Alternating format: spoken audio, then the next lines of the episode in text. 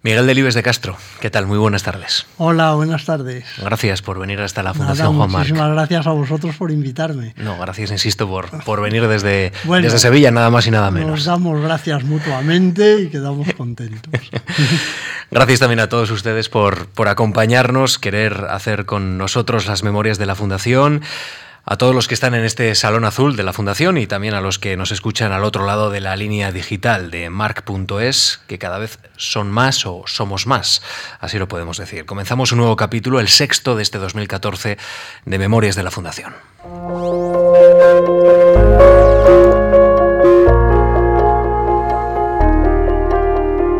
Radio March, Memorias de la Fundación.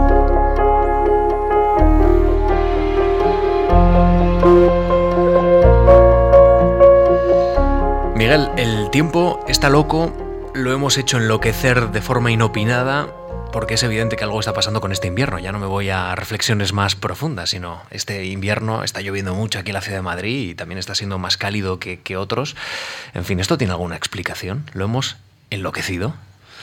Mm, bueno, ya sabes que a los científicos no nos gustan las afirmaciones rotundas, no lo sabemos, es lo único cierto.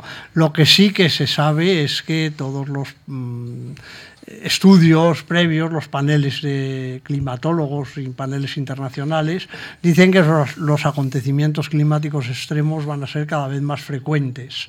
Eso no quiere decir que éste responda a algo concreto o que pueda haber otros, pero lo cierto es que cada vez vamos a tener... Acontecimientos o situaciones climáticas poco esperadas y estos son pues inundaciones, tormentas, más frío a veces, más nieve del habitual, más lluvia en otras ocasiones, muchos vientos. Es decir, esto es algo que se ha dicho que, que es lo esperable y probablemente tenga que ver, pero simplemente está cambiando. Eh, ¿Usted eh, normalmente se traslada a los sitios andando o utiliza algún medio de locomoción? Sé que le gustan las bicicletas. En donde vivo, en Sevilla, voy a trabajar en bicicleta, efectivamente. Y dentro de las ciudades es muy raro que coja el coche para trasladarme. De hecho, es una de las cosas que me gustaría que hiciéramos eh, menos en España, porque uno de nuestros tristes récords es el del país donde más se usa el coche para recorrer distancias cortas. Así que usted cuando sale de casa mira al cielo y dice, día propicio para la bicicleta, día más complicado, más o menos. Pues debo confesar que me propuse ir en la bicicleta siempre. Compré pantalones de plástico y eh, un impermeable grande para ponérmelo lloviera o no ir en bici. Pero cuando en Sevilla llueve y hace relativo calor, envolverse en plásticos para hacer siete kilómetros y medio, que es la distancia que me separa del trabajo, es horroroso porque llega uno empapado de sudor. Mm, Entonces, algunas veces cedo y voy en coche. y, en sus traslados, no, en coche, sino cuando usted anda o cuando va en bicicleta, eh, ¿un biólogo se fija mucho en la fauna y la flora urbana? Bueno, todo nos llama la atención. Yo creo que los naturalistas, seamos biólogos o no, somos curiosos. Entonces, efectivamente, vamos viendo lo que hay y sí que a veces nos llaman la atención pues, cosas inesperadas. Recuerdo una vez, lo he contado a menudo, corriendo el maratón en Madrid hace muchos, muchos años, cuando ya estaba moribundo y creía que no podría acabar me sorprendieron las eh, cotorras en la casa de campo. Y yo no sabía que había cotorras en Madrid y empezar a oír chillar a unos loros y ver las cotorras por allí hizo que se me olvidara el cansancio y gracias a las cotorras, que luego maldecimos por especies exóticas, pues acabé aquel maratón. Hmm. No pensó nunca que era una alucinación del cansancio. No lo llegué a pensar. Por lo menos no soy consciente. ¿eh? se lo planteo porque eh, ayer mismo estaba en el Parque del Retiro, o muy cerca del Parque del Retiro, y vi eh, una bandada de pájaros muy abundante. Entiendo que están, estamos en tiempo ya de migración, entiendo que ya van volviendo algunas de ellas de África a la Europa más, más cálida ahora que se va calentando poco a poco. Y pensé, bueno, pues la ciudad puede ser también un buen lugar para ver y apreciar la naturaleza, aunque muchas veces no nos, no nos damos cuenta.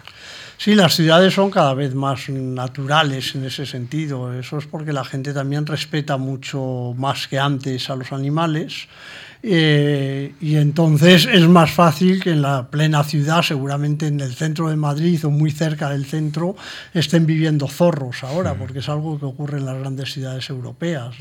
Al lado de mi casa en Sevilla, hace un año y pico, salimos de un bar por la noche y salió un conejo debajo de un coche y se metió en una obra y queríamos saltar la tapia de la obra para ver dónde se escondía el conejo, ¿no? Pero eso era en plena Sevilla urbana.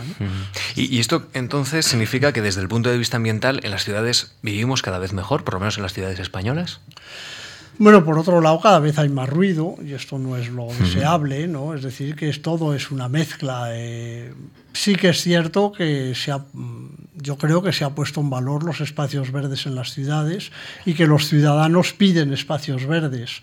En mi ciudad eh, de residencia, en Sevilla, el éxito de la bicicleta, por ejemplo, ha sido una cosa enorme, ¿no? Y hay miles de personas que vamos cada día en bicicleta a trabajar. Yo iba ya antes de existir carriles bicis y me atropellaron varias veces. Pero es que ni los ciclistas estábamos educados ni los coches estaban educados, ¿no? Ahora desde los últimos 8 o 10 años no he tenido ningún problema y eso es porque eh, a los ciudadanos nos gusta más también la bicicleta y andar más, vamos en, ese sentido por el buen camino. Mm, y, también eh, otra cosa que indica que vamos por el buen camino, quizá, igual estoy picando de, optimismo, de optimista, pero en esta España un tanto pesimista vamos a subrayar por lo menos algo positivo. Eh, la gestión de residuos, por lo menos, la, gente está más concienciada, ¿no? por lo menos los que viven en las ciudades.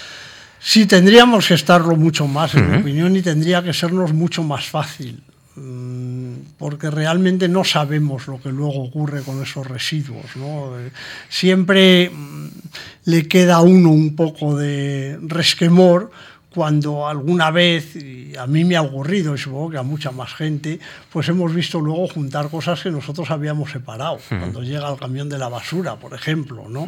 Entonces, cuando solo es educativo para enseñarnos a separar, pero luego pensamos que no tiene ninguna trascendencia, eh, realmente el ánimo de hacerlo eh, disminuye bastante. ¿no? Pero sí es cierto que vamos estando en esto cada vez más educados y que probablemente hay que forzar las cosas y educarnos más entendiendo siempre que los que gestionan los residuos luego lo van a hacer bien. ¿Y educar desde dónde? ¿Desde las escuelas? Eh, ¿Hay que educar por parte de las administraciones? Bueno, yo estoy seguro que educar es el palo y la zanahoria, ¿no? O sea que por un lado hay que educar desde niños, hay que saber que hay que separar, hay que, que conviene separar, que no podemos malgastar eh, recursos que pueden ser útiles porque se pueden aprovechar y por otro lado hay que castigar al que no lo haga. Esto ya se está haciendo en muchos sitios del mundo. ¿no? En muchos sitios del mundo, eh, si te ven dejando la bolsa donde no se debe, te ponen una multa igual que si eh, te pasas de velocidad en la carretera, en la calle. ¿no? Miguel, la mayor parte de la población de este país vive en las ciudades, pero, pero otra gran parte, desde luego, lo hace en el medio rural. ¿Son dos Españas diferentes, eh, separadas? ¿Viven espaldas una de otra? Bueno, la mayor parte de la población del mundo ya vive en ciudades. Eso ha sido hace un par de años, por ahí hace poco tiempo se ha producido ese cambio. El, ya más de la mitad del mundo es urbano. Yo creo que sí que supone un cambio eh, muy notable. Eh, sobre todo en la forma en que nos educamos desde niños. Los niños urbanos conocen mucho peor de dónde vienen las cosas, ¿no? cómo se usa la naturaleza, por qué nos hace falta para vivir. Parece que son un sitio para ir de vacaciones o para correr por el campo.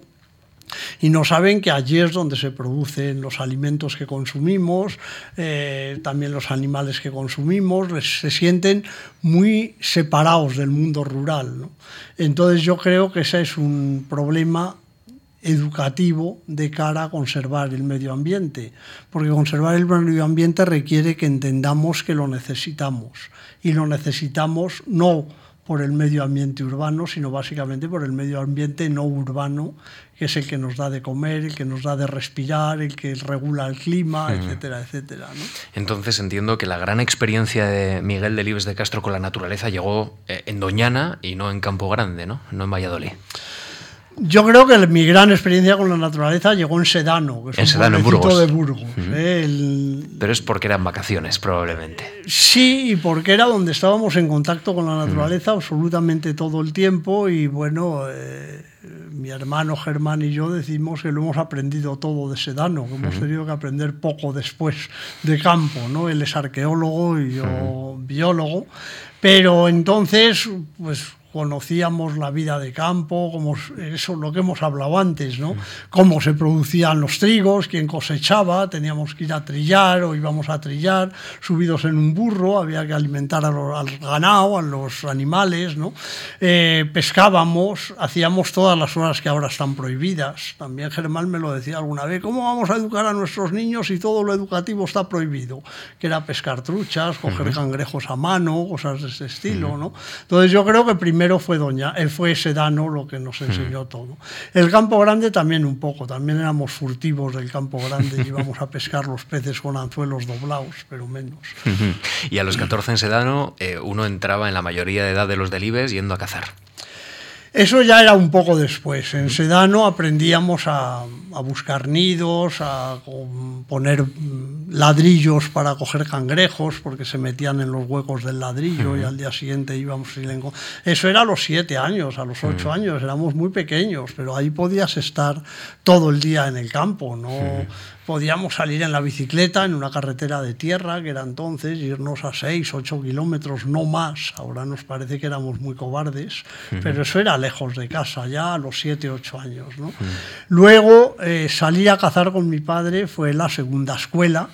Y esa empezaba a los 14 o 15 años y era efectivamente como el paso a la mayoría de edad. Cuando te llevaban ya con la cuadrilla de cazadores, aunque tú fueras muy pequeño, pues contaban algún chiste verde, te echaban vino en la gaseosa y podías beber un poco de vino con gaseosa. eh, te sentías mayor, ¿no? Era haber entrado en una cuadrilla de adultos. Y esto era a los 14, 15 años sin escopeta y luego a los 15 o 16 ya con ella para cazar. Bueno, pues tenemos ya unos cuantos elementos de, de la figura de Miguel Delibes de Castro. Hemos hablado de, de Valladolid, hemos hablado de su formación, un poquito también de, de Doñana y de su padre. Así que yo creo que ya eh, tenemos eh, perfectamente trazado ese contorno de la figura y ahora lo vamos a ir rellenando poco a poco en, esta, Muy en bien. estos minutos que tenemos, tres cuartos de hora todavía de conversación aquí en la Fundación Juan Marc. No creo que haya nadie que ahora mismo no sepa a qué se ha dedicado Miguel Delibes de Castro, pero por si acaso hay alguna persona que no, que no lo sabe, vamos a escuchar brevemente la trayectoria de este profesional de la biología y luego ya entramos en la conversación. Traza su biografía, Lucía. El científico Miguel Delibes de Castro nació en Valladolid. Es profesor de investigación del Consejo Superior de Investigaciones Científicas y es uno de los investigadores más implicados en nuestro país en la protección del medio ambiente, la biodiversidad y en la tarea de que estos temas formen parte de la cultura de una sociedad moderna. En 1975 obtuvo una beca de la Fundación Juan Marc para el estudio de la alimentación del lince ibérico en el Parque Nacional de Doñana actualmente se ha convertido en uno de los más reconocidos especialistas en el estudio de ese mamífero, en particular en el mencionado enclave. Desde 1988 hasta 1996 fue director de su estación biológica y en abril pasado fue nombrado presidente del Consejo de Participación de Doñana. Pertenece a prestigiosas organizaciones científicas y conservacionistas internacionales. Fue asesor en la Conferencia de Río de 1992 centrada en biodiversidad y es fundador y presidente de la Sociedad Española para la Conservación y Estudio de Mamíferos. Es autor de numerosas publicaciones científicas y de divulgación. Entre estas últimas destacan La naturaleza en peligro o el título que firmó con su padre, Miguel Delibes, La tierra herida, ¿Qué mundo heredarán nuestros hijos? Trabajó como redactor de la Enciclopedia Salvat de la Fauna, dirigida por Félix Rodríguez de la Fuente y traducida a más de 15 idiomas. Ha sido galardonado con varios reconocimientos, entre los que destacan el Premio Nacional de Medio Ambiente Félix Rodríguez de la Fuente, el Premio Rey Jaime I a la Protección del Medio Ambiente y el del Mérito a la Conservación del Fondo Mundial para la Naturaleza. Y antes de seguir charlando, déjeme Miguel, que le presente a un artista que desgraciadamente ya, ya no está con nosotros, Amy Winehouse, que desgraciadamente representaba un tipo de artista probablemente ya en extinción en estos mundos modernos y, y que bueno, adaptó esa Girl of, eh, From Ipanema, eh, esa bonita canción, de esa, ese entorno natural también en una ciudad, de forma muy especial. Escuchamos un fragmento, eh, evoca una conversación y, y seguimos hablando. Passes, each one she passes goes, yeah, down.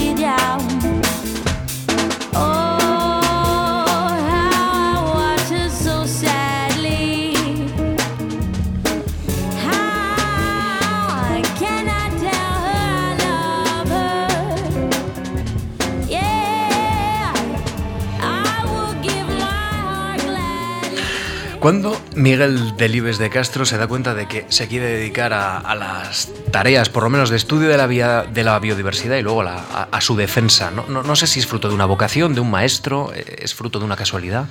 Mm, un poco toda mezcla de todas esas cosas. Yo me quería dedicar al campo, me gustaba, me apasionaba al campo, a la naturaleza, pero no sabía ni siquiera que existía la carrera de biólogo.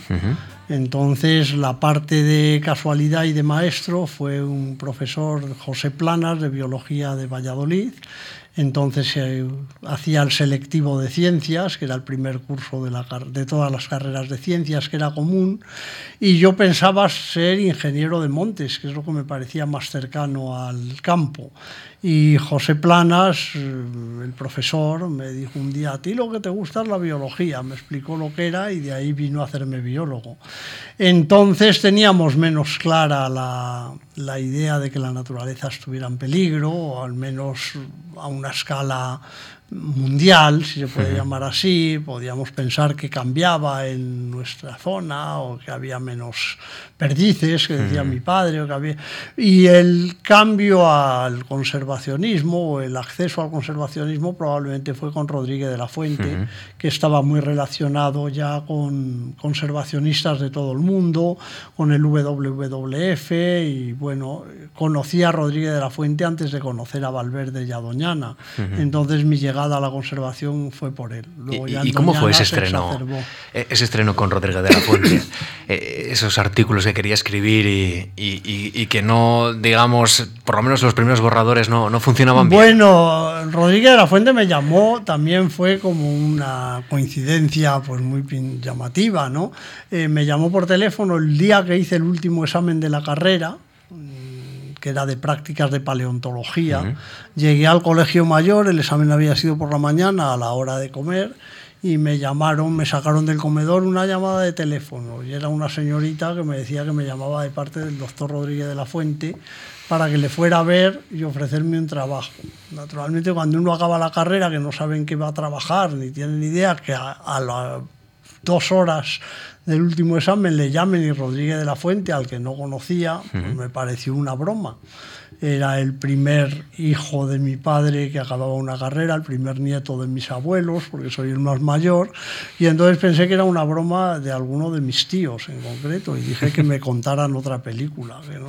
Pero por si acaso, pedí una corbata a un compañero de colegio mayor y me fui a la dirección que me dieron, que efectivamente era Rodríguez de la Fuente que me esperaba. Entonces me pidió que hiciera una prueba, tenía que escribir generalidades de los mamíferos, eh, y los, eh, la escribí y la rompía. Él decía, no, no está bien, tienes que mejorar, no está bien, y la rompía. Y claro, en aquella época no existían tabletas ni ordenadores.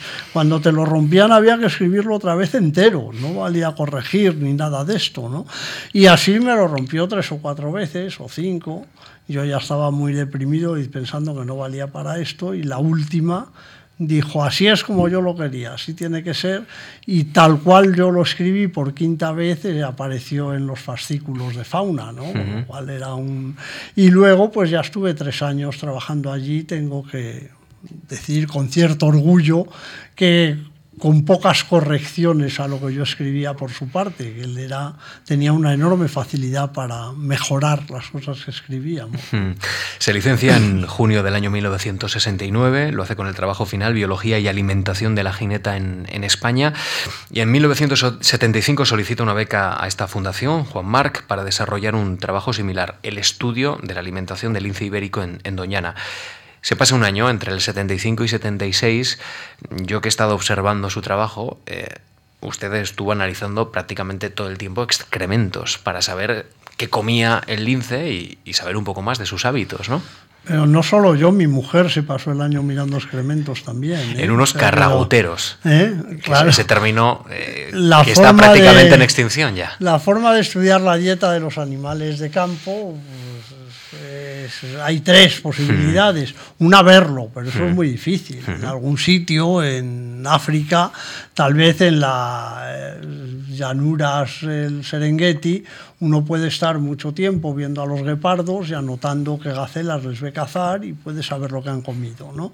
Otra forma eh, es mirando los estómagos de animales que han muerto. Entonces, eh, lo de la jineta que has mencionado era mirando estómagos de jinetas que recogíamos en taxidermistas. La gente llevaba las jinetas a disecar al taxidermista y nosotros teníamos una red de corresponsales que nos guardaba el cuerpo en unas tinajas de formol y nosotros íbamos luego a recogerlo y mirábamos los estómagos. Y la tercera posibilidad es recoger los excrementos en el campo y analizarlos. Yo en Doñana, donde fui en el 72, descubrí que era factible eh, encontrar los excrementos del lince y mirarlos. Y nadie lo había hecho y era un desafío apasionante y nos dedicamos a eso mucho tiempo y ya digo que yo era recién casado y con una mascarilla, a veces mi mujer y yo nos mirábamos y nos daba la risa de vernos los dos con mascarilla deshaciendo cacas, ¿no? Pero así fue. y estaban sin luz, sin agua corriente, viviendo en un lugar casi salvaje de la península ibérica. Sí, Doñana entonces era completamente salvaje, era un sitio aislado donde no había teléfono, ni electricidad, ni agua caliente a ratos, porque se estropeaba y tardaban. El, el pueblo más cercano era el monte, que estaba a 38 kilómetros. De los 38, 11 de pista, de tierra, y claro, el fontanero no venía o venía alguna vez, una vez vino el fontanero y se le había olvidado la llave del tamaño adecuado y cuando se volvió mi mujer se echó a llorar porque llevábamos un mes sin agua caliente y sabía que el que el fontanero se fuera era señal de que nos esperaba otro mes. Le decía al fontanero muy andaluz, chiquilla no llores que así no va a venir el agua, le decía en aquel momento. No, bueno, era un sitio muy remoto eh, que con nosotros pues pasó de de una situación, digamos, de alguna forma pasó a la modernidad. Era un sitio remoto que había sido siempre una residencia de guardas y lugar donde iban los aristócratas propietarios a cazar de vez en cuando. ¿no? Y con nosotros pues entró allí una pandilla de jóvenes, eran los biólogos, que la gente local no sabía muy bien qué era que éramos y nosotros tampoco sabíamos. Si éramos guardas o si éramos jefes, si éramos más parecidos al propietario, más parecidos a los eh, asalariados de entonces. ¿no? Y allí pasamos efectivamente yo cuatro años. En su memoria de investigación, eh, además desde luego de recibir elogios, eh, usted avanza una serie de conclusiones que, suenan así, de esta forma. Los conejos constituyen la parte más importante de la alimentación a partir de abril, en tanto del papel de anátidas y cérvidos disminuye acusadamente. Dice usted, el lince es un cazador de mamíferos que ocasionalmente devora aves y prácticamente nunca otro tipo de vertebrados. Este es el conocimiento que, usted eh, obtuvo de mirar cara a cara al lince y a sus excrementos, claro está. Pero yo le quiero preguntar, eh, esa labor de pedagogía se ha extendido. Hoy día el lince ibérico es un animal más protegido que el de hace 35 años, cuando usted pisó por primera vez Doñana. Bueno, cuando mm, nosotros hacíamos esas cosas sabíamos muy poco éramos profundamente ignorantes eh, y ya eh, lo digo en plural porque creo que no es desdoro para nadie, tampoco para mí, ¿no? Era un país acientífico donde los únicos que se acercaban un poco a la ciencia homologada con la del fuera eran bioquímicos o eran físicos, desde luego no los naturalistas. Nosotros descubríamos que el lince comía conejos y hoy se lo contamos a cualquiera y dice, eso lo sabe cualquiera, eso sale en todos los libros, se convierte en un saber común, no es una ciencia eh, que vaya muy lejos. ¿no?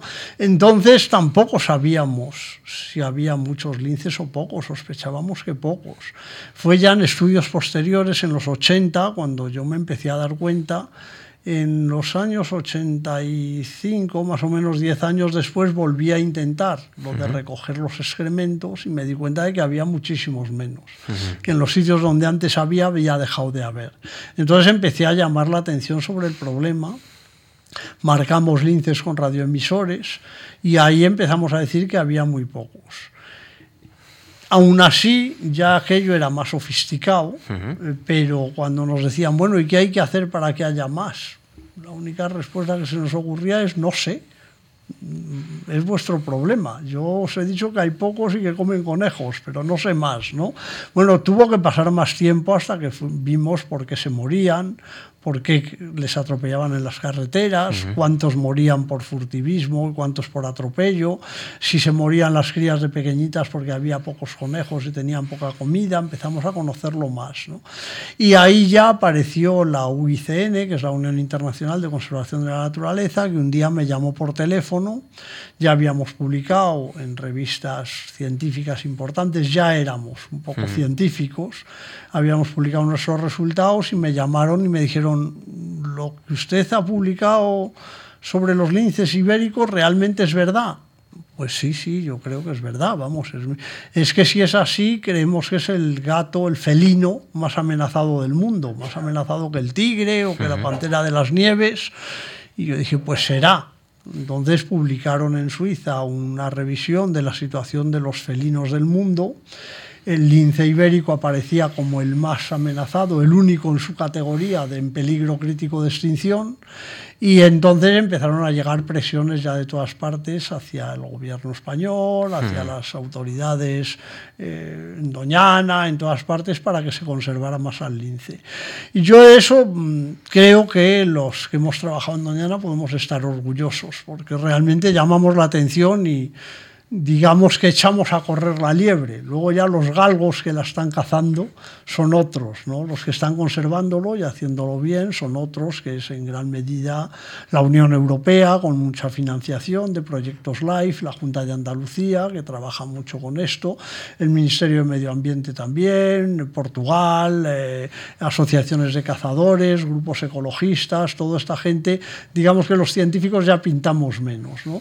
Pero está trabajando bien sobre, por el lince, y si creemos que entre los años 60 y los, el final de los 50 y los años 80, más o menos, eh, pasó de haber entre unos 4.000 linces a unos 1.000, 800 o 1.000, y de los 80 al 2000 pasó de 1.000 a 200, pues ahora ya hay 300, digamos. ¿no? O sea que la carrera hacia el abismo se ha frenado y estamos alejándonos. Todavía muy despacio, con mucho esfuerzo, pero sin duda la conciencia es mucho mayor en los ciudadanos y en las autoridades y se hacen muchos más esfuerzos de los que se hicieron nunca por conservar linces. Usted eh, ha dirigido la estación biológica del CSIC en Doñana, que estos días cumple 50 años, nada más y nada menos. Eh, es presidente actualmente del Consejo de Participación del Parque y, y yo le quiero preguntar, ya que usted está ligado irremediablemente a este parque y dado también que de forma regular eh, en los medios de comunicación aparecen informaciones sobre eh, el peligro que, eh, bueno, pues que pende sobre algunas partes de este parque, ¿cómo está? ¿Cómo ve usted el Parque Nacional de Doñana y, y, si especialmente ese plan del río Guadalquivir, el plan hidrológico del río Guadalquivir, puede ser una amenaza o no? Bueno, Doñana es un ser vivo, digamos, un espacio vivo, frágil entonces, un espacio vivo frágil está siempre rodeado de amenazas. Yo algunas veces he dicho que es como una persona albina en un mundo con sol, ¿no? Siempre hay que tener cuidado. Es decir, que todo lo que se diga hay que tener cuidado con tal cosa porque amenaza a Doñana, pues seguramente es verdad. eh, le amenaza la presión ciudadana, le amenaza la extracción de agua, le amenaza el exceso de turismo, le amenaza el exceso de salinidad en el río, le amenazan muchas cosas, lo cambiarían y sería distinto de lo que es. ¿no? Pero eso no quiere decir que se vaya a morir pasado mañana. Eh, algunas veces he respondido también a esta pregunta de cómo está Doñana, que es menos salvaje de lo que era, digamos que cuando llegó Valverde allí en los años 50 o llegamos nosotros en los primeros 70, era pues pura naturaleza, eso sin carretera, sin electricidad, era, no era muy fácil acabar con aquello, aquello te podía a ti. Ahora mm, nosotros podemos a Doñana, sí que se puede estropear, ¿no? pero ahora está mucho más garantizada también mm. legalmente, hay mm. muchas más normas, hay una resistencia eh, mundial, desde luego fuerte en Europa, a poderla degradar. Entonces no es tan fácil. Esto es marca España. Sí, es una parte importante de España, Doñana. Entonces uno no puede decir, y lo saben los responsables políticos, dragar el río Guadalquivir y que entre el agua salada más profundo y que se pueda salinizar Doñana, en la situación del actual del estuario simplemente no se puede hacer. Y esto es muy difícil que, que, admita que se haga un ministro de Medio Ambiente, ¿no? Mucho más si es un ministro, como se ha rumoreado, que puede ser candidato a las elecciones europeas. ¿Cómo va a decir que draguen esto y luego irse a Bruselas, ¿no? Entonces el ministro tiene que decir, mientras no se cumplan las normas de los que han estudiado para que se pueda dragar, no puedo dar la autorización. Y la Junta de Andalucía, pues tres cuartos de lo mismo. ¿no? Entonces sí que hay, hay un problema de fondo, una enfermedad crónica que no tiene arreglo. Eh, no tiene más arreglo que convivir con ella e intentar gestionarla bien, que es la disponibilidad de agua dulce. En Doñana, Doñana requiere su acuífero subterráneo, es el que alimenta la vegetación, las lagunas eh, costeras y todo esto, eh, el tipo de monte que hay allí. Y ese acuífero pues está demandado también por el turismo y por la agricultura. ¿no? Y los tres son demandas legítimas que hay que saber congeniar. Y en esto es en lo que estamos ahora, pero a sabiendas de que no se acabará. ¿no? Algunas veces he contado que gestionar Doñana, pues la relación con Doñana es como la relación con los niños pequeños, con los hijos, ¿no?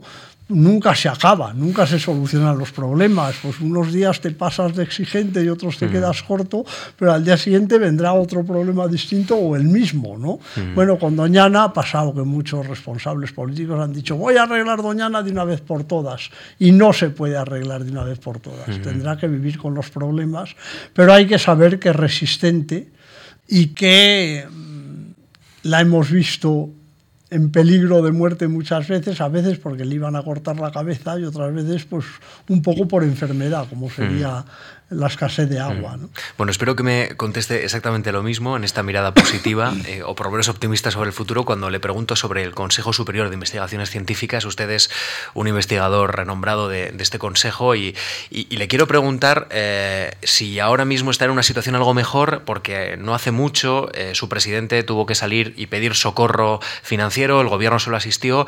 No, no sé si es un parche o digamos es una ayuda que le ha permitido vivir un poco mejor. ¿Qué futuro tiene este centro eh, y este Consejo Superior de Investigaciones Científicas tan importante para la ciencia en España?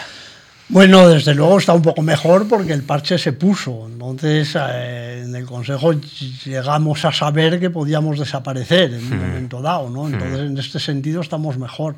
Eh, desde luego, la, si se me pide una visión a corto plazo, diría que es más resistente Doñana que el Consejo. Hmm. El Consejo me parece que en la situación actual de la ciencia española eh, no está bien situado. No está bien situada la ciencia española. Me parece que estamos perdiendo la gente más valiosa, la gente de la edad, en la edad más productiva, la gente que tenía que estar tirando de la ciencia ahora, ¿no? Eh, nos estamos quedando unos cuantos ya viejos o mayores y poco más, ¿no? Y eh, además están anquilosando, eh, cuando creíamos que estaban mejorando los aspectos relativos a la burocratización, a las dificultades de trabajar, pues han ido a más en los últimos tiempos. Es decir, que no solo en los últimos años hemos perdido eh, medios económicos, sino que hemos perdido también capacidad de actuación, en parte porque al haber menos dinero se controla todo muchísimo más. ¿no? Pero es muy difícil, incluso si tienes dinero, poderlo gastar en lo que hace falta o contratar a quien hace falta. Realmente mm, tienen que cambiar mucho las cosas para poder ser optimista en este punto. Hmm, bueno, pues a ver si, si lo conseguimos. A ver si lo, conseguimos, Esperamos que sí. Porque de ustedes se desprende una mirada muy positiva y, todo el mundo que pueda leer, por ejemplo, La naturaleza en peligro, eh, esta maravillosa obra de la, que, de la cual vamos a hablar ahora mismo, bueno, pues uno cuando termina de leerla, uno siente que esto se puede cambiar. Así que por lo menos me voy a quedar aquí antes de escuchar la, la, siguiente que canción. Mi padre se enfadaba conmigo porque decía, no puedes decir, ser tan optimista, tienes que ser más duro porque si no nadie te va a hacer caso y no va a cambiar nada. Bueno, quién sabe, la fuerza de la voluntad. con los niños o como con Doñana, ¿no? Ni puede uno quedarse corto ni puede pasarse. Hacemos una pequeña parada en esta conversación, eh, dejamos que Miguel beba un poquito de agua, descanse su voz y, y vamos a hablar ya de la biodiversidad amenazada.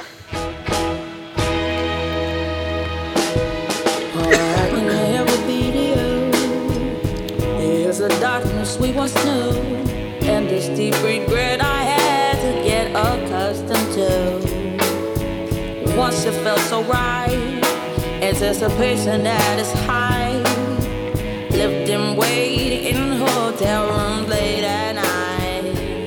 I knew I had La naturaleza en peligro Leo literalmente, estamos contribuyendo a que las especies desaparezcan con demasiada rapidez y ese proceso puede poner en peligro nuestra propia existencia. Miguel, tan mal están las cosas que hay que apelar al conservacionismo eh, diciendo cuidado que ya nuestra existencia está en peligro si no cambiamos de hábitos y de mm, políticas mal llevadas. ¿Hay que apelar a esto, digamos, a, nuestro mismo futuro para que las cosas cambien? No sé si yo escribí eso. Sí, sí, sí, se lo puedo asegurar. Eh, probablemente eh, me pasé, normalmente no hablamos de que esté en peligro la propia existencia de la humanidad, pero sí la manera en que vivimos, y, eh, las eh, estructuras sociales, el orden en que, en que vivimos. esto probablemente sí que está amenazado. no sé, es un debate actual muy, muy en vivo el de si hay que recurrir a, nuestras condiciones de vida o no para defender la naturaleza. Eh, actualmente prácticamente todo el mundo lo hace. Algunos lo, hacíamos hace tiempo ya porque entendíamos que probablemente las personas tienen, tenemos tantas necesidades que no puedes... Eh, invocar necesidades de otros seres vivos mientras mucha gente lo pasa mal. Entonces relacionábamos las dos cosas. Pero en el mundo oficial de la conservación de la naturaleza es reciente esto. Todos los organismos internacionales conservacionistas se han pasado a decir que lo que estamos conservando es la manera de vivir los humanos y que queremos conservar a una humanidad, digamos, feliz o un poco más feliz que actualmente. Se preguntaba usted. Hay quien se enfada. Hay quien se enfada y dice que eso es olvidarse de la naturaleza per se, que tiene derecho aunque no existiéramos los humanos. Pero realmente mi padre decía también en uno de sus libros de qué vale una montaña si nadie la pone un nombre, si nadie, lo mira, es decir, el, antropocentrismo, la visión humana de las cosas es muy poderosa y yo creo que hay que tenerla en cuenta. Eh, en la conversación con su padre, eh, ustedes titulan ¿Qué mundo heredarán nuestros hijos? Esta es precisamente esta mirada que, yo creo que es apelar a lo, a, lo, que todo el mundo quiere, ¿no? Un futuro mejor para sus hijos que, que el que uno ha tenido, eso seguro. Sí, eh, los naturalistas saben, los historiadores mejor, pero los, naturalistas lo relacionan en general con crisis de recursos eh, que han entrado en crisis muchas civilizaciones antes que las nuestras. Y lo que se suele decir es que todas esas civilizaciones eran civilizaciones aisladas, se podían eh, hundir el imperio maya o los incas o el imperio español donde no se ponía el sol, pero era una civilización, un grupo social, como se quiera llamar, y quedaban otros que les acababan sustituyendo. Ahora por primera vez eh, la civilización es global, ya si se hunde la civilización se nos hunde la de todos, ¿no? Y este es un poco el peligro si excedemos los recursos o eh, relacionamos con eso muchísimas cosas. Eh, hmm. Quizá nos pasemos, pero los problemas de la valla de Melilla o del espigón de Ceuta con la inmigración lo relacionamos con el déficit de recursos en, Camerún en concreto. Muchas de estas mm, personas que han perdido la vida o que lo pasan mal venían de Camerún y en Camerún se sabe que se han agotado los recursos pesqueros cercanos a la costa y que la gente que vivía de esos recursos pesqueros pasa hambre esa gente ya no puede salir a pescar con sus barcas pequeñas porque hay que irse demasiado lejos para pescar algo. Y bueno, es parte de la gente que viene a Europa buscando otra manera de vivir. ¿no? Estos serían trastornos sociales de esa civilización global que se podrían estar relacionados con crisis de recursos. Otros pueden tener que ver con el clima, como hemos hablado al empezar. ¿no? Más tifones, más huracanes catastróficos en sitios donde se pasa hambre, pueden promover eh, desplazamientos de personas, migraciones de personas que lleguen a donde a algunos no nos gusta que lleguen. ¿no? Todo esto, el trastornar, eh, el no poder controlar un mundo muy complejo porque los recursos o la situación del planeta es, se ha vuelto desfavorable, tiene que ver con la hmm. conservación de la naturaleza. Y, Miguel, ¿no se está eh, imponiendo al calor de esta crisis tan prolongada que vivimos en la acomodada, entre comillas, Europa, una cierta retórica economicista, eh, una aproximación a los problemas que tienen que ver con el clima y con la conservación de la naturaleza desde el punto de vista económico. Eh, hay informes, eh, podemos leerlos prácticamente cada mes, que hablan del impacto económico que puede tener la mala gestión de los recursos, la desaparición de la biodiversidad, incluso pues, el impacto que tiene el clima, el cambio climático en nuestras propias economías. ¿No, estamos, eh, digamos, invirtiendo mucho los términos del problema? Yo estoy seguro que sí, pero no lo sé explicar muy bien. Creo que tendría que. Eh, estoy soñando con que aparezcan economistas que empiecen a plantearlo de esa manera. ¿no? Eh, ya ha sido un paso, es cierto que importante, introducir los problemas ambientales en la economía. Al menos ha sido un primer paso. Pero. Mm, pensamos, o algunos pensamos más bien, que debería ser la economía la que se metiera en los problemas ambientales, es decir, que la economía mundial global es una economía ambiental, es la economía de los recursos ambientales. Es decir, creemos, por ejemplo, que no se puede crecer indefinidamente no se puede crecer indefinidamente en un mundo finito, no podemos aprovechar y eh, no es no funciona bien cuando dicen, bueno, crecemos solo en ideas, pero no explotamos más los recursos. Me da un poco de miedo esa palabra tan de moda de emprendedor, porque un emprendedor piensas en parte es una una idea más para cómo explotar las cosas, no explotarlas todavía más. Y ya ahora estamos explotando la tierra, los recursos de la tierra, por encima de lo deseable. ¿no? Ya al nivel de explotación actual de recursos para poder vivir, haría falta más de una tierra. Entonces, que se nos ocurran más maneras todavía sobrecoge un poco. Mm. Yo estoy seguro que tenemos que aprender otra manera de relacionarnos con el entorno y una manera más amable de vivir sin necesidad de tener cada vez más cosas. Mm. Es cierto que digo esto y me contestan, claro, pero si no crecemos económicamente, tus hijos no van a encontrar trabajo, no tendrán becas para investigar, y esto pues me genera mm, no sé si perplejidad o, miedo o cuál es la palabra adecuada, ¿no? Porque por un lado estoy seguro de que tendríamos que ir por, por ese camino, un camino de vivir mejor sin necesidad de más cosas, pero por otro lado no sé cómo se hace, eso es lo que me gustaría que aparecieran economistas del no crecimiento o economistas que nos permitan vivir todos más a gusto, creciendo menos o sin crecer.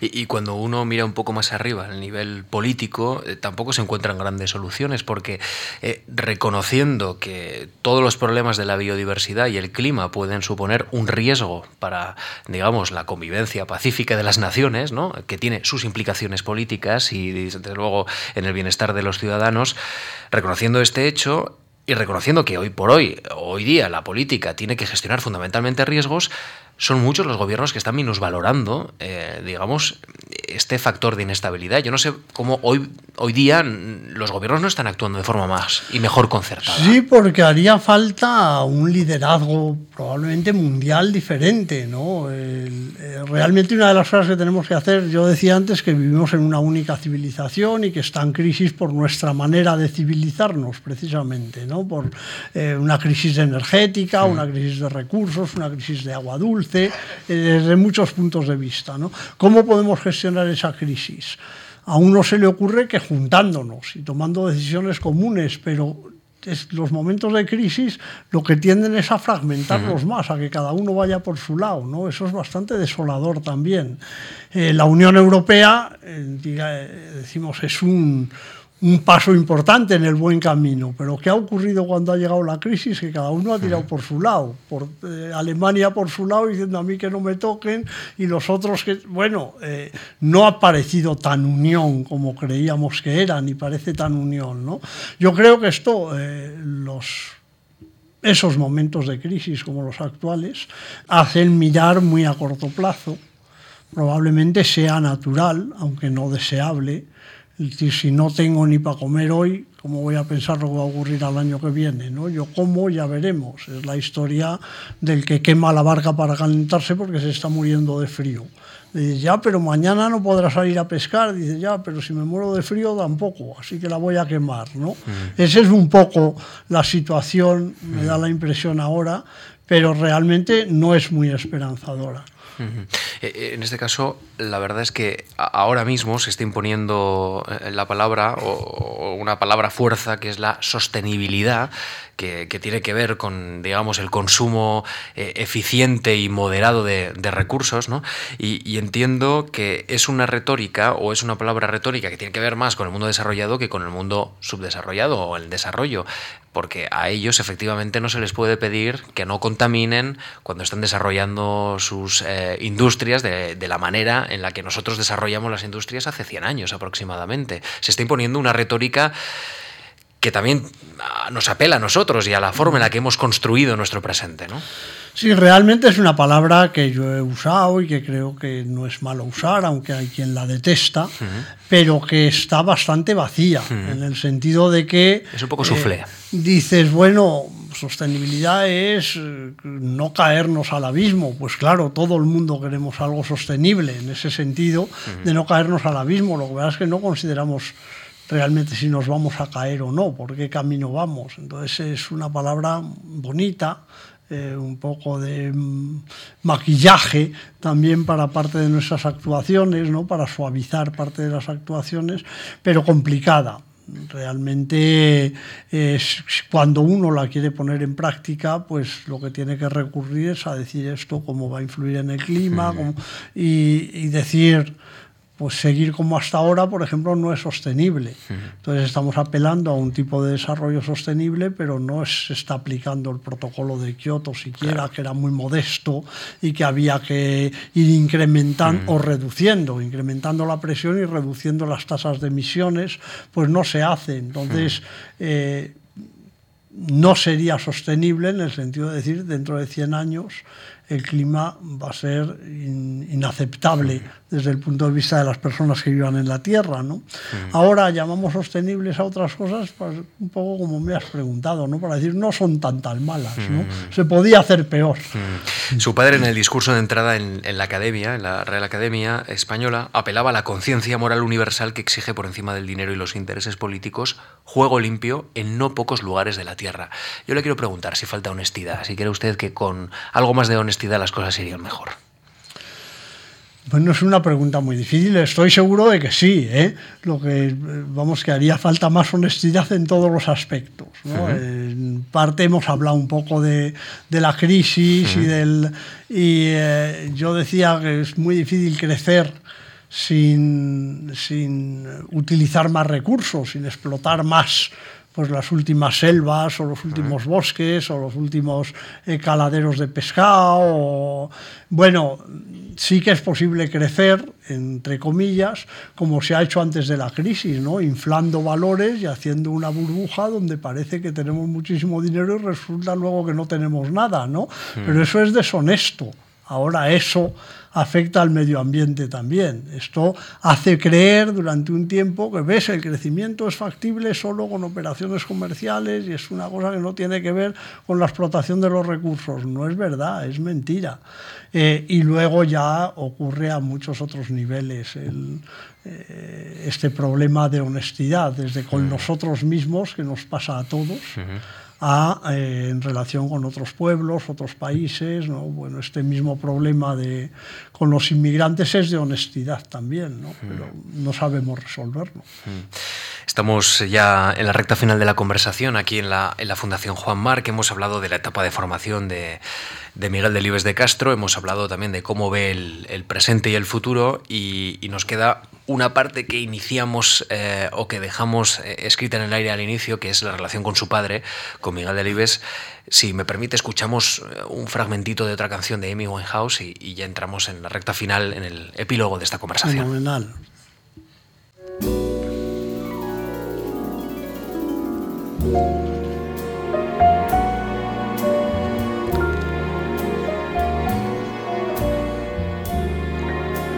My heart is sad and lonely. For you I sigh, for you, dear, only.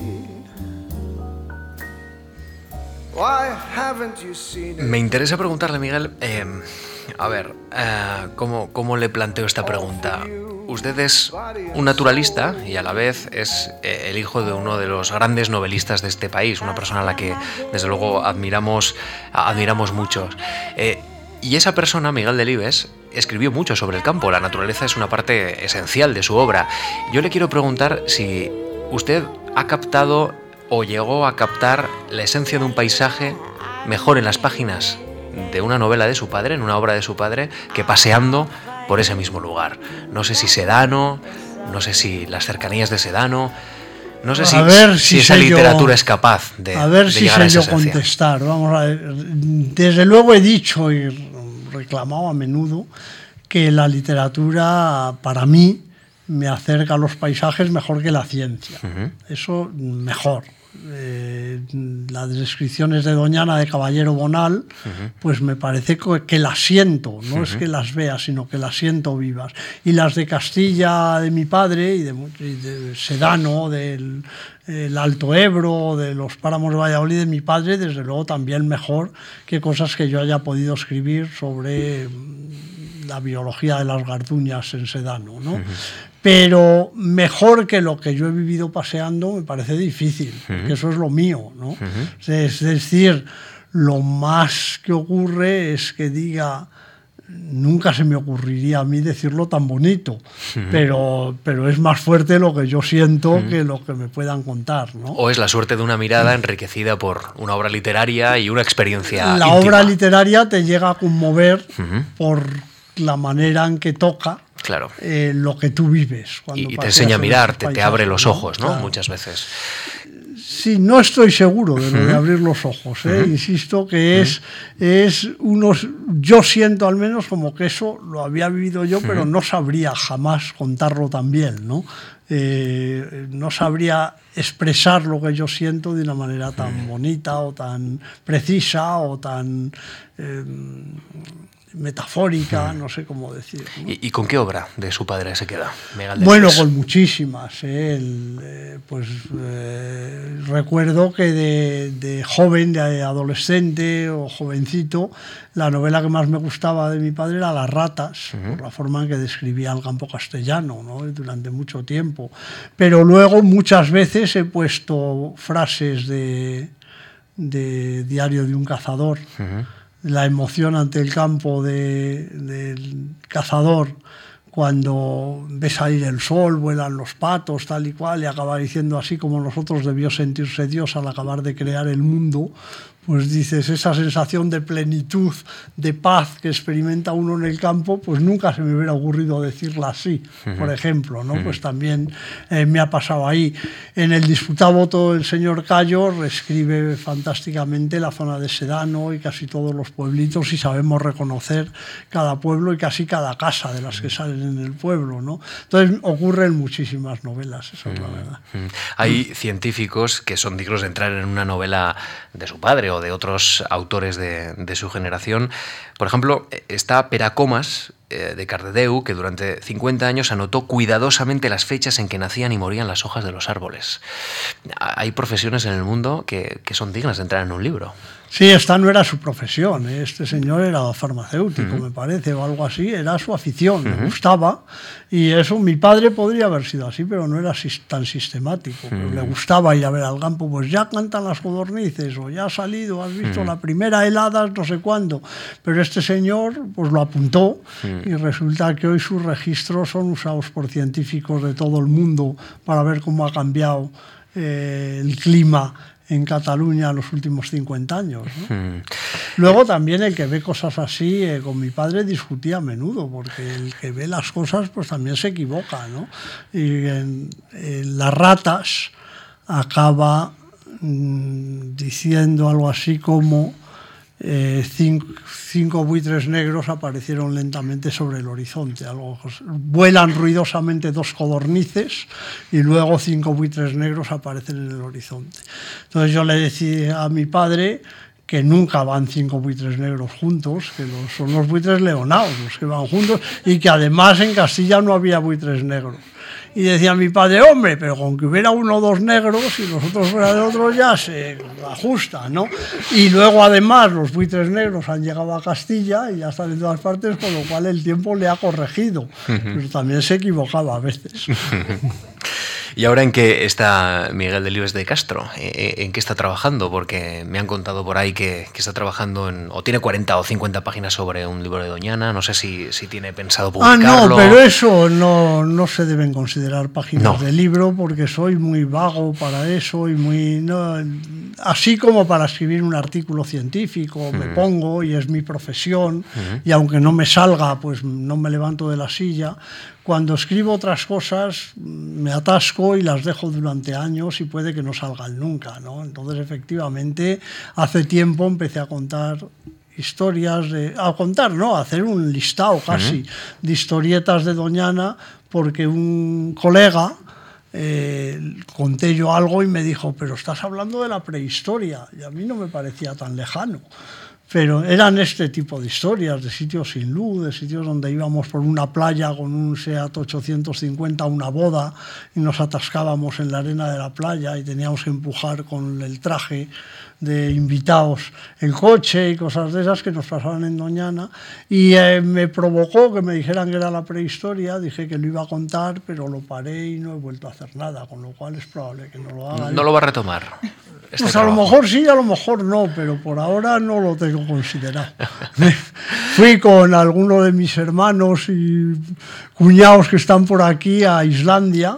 Hicimos un viaje en bicicleta dando la vuelta a la isla y también escribí cinco, me parece, capítulos de un libro que iba a tener 15, uno por día, de los que estuvimos, pero se paró en el quinto y ya no he vuelto a hacer ninguno más, con lo cual tampoco lo retomaré.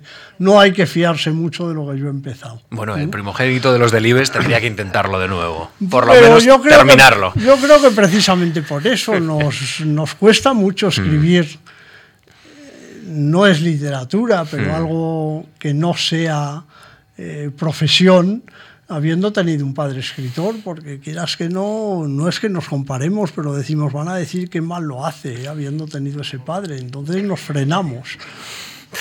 Miguel Fue- Delibes. Hacer el libro Sí. de la tierra herida fue muy fácil porque estaba mi padre conmigo. Y lo hicimos en 20 o 25 días, hablando y apasionados, y yo escribiendo. Y este otro, en cambio, La naturaleza en peligro, que era yo solo, pues fue cosa de años. Un poquito más. Miguel Delibes de Castro, gracias por haberse acercado hasta la Fundación Juan Marc en esta tarde de lunes de este, este invierno un poco loco, como habíamos iniciado nuestra conversación. Gracias por su amabilidad y, a todos ustedes también por haberse acercado hasta este Salón Azul. Les recuerdo que la semana que viene nos va a acompañar el periodista, editor y escritor Juan Cruz y que a lo largo de esta semana pueden disfrutar del ciclo Los Diccionarios de Español a través de la historia y el viernes una nueva película de, cine mudo. Gracias Miguel y gracias a todos. Muchas gracias a vosotros y gracias a todos. Gracias.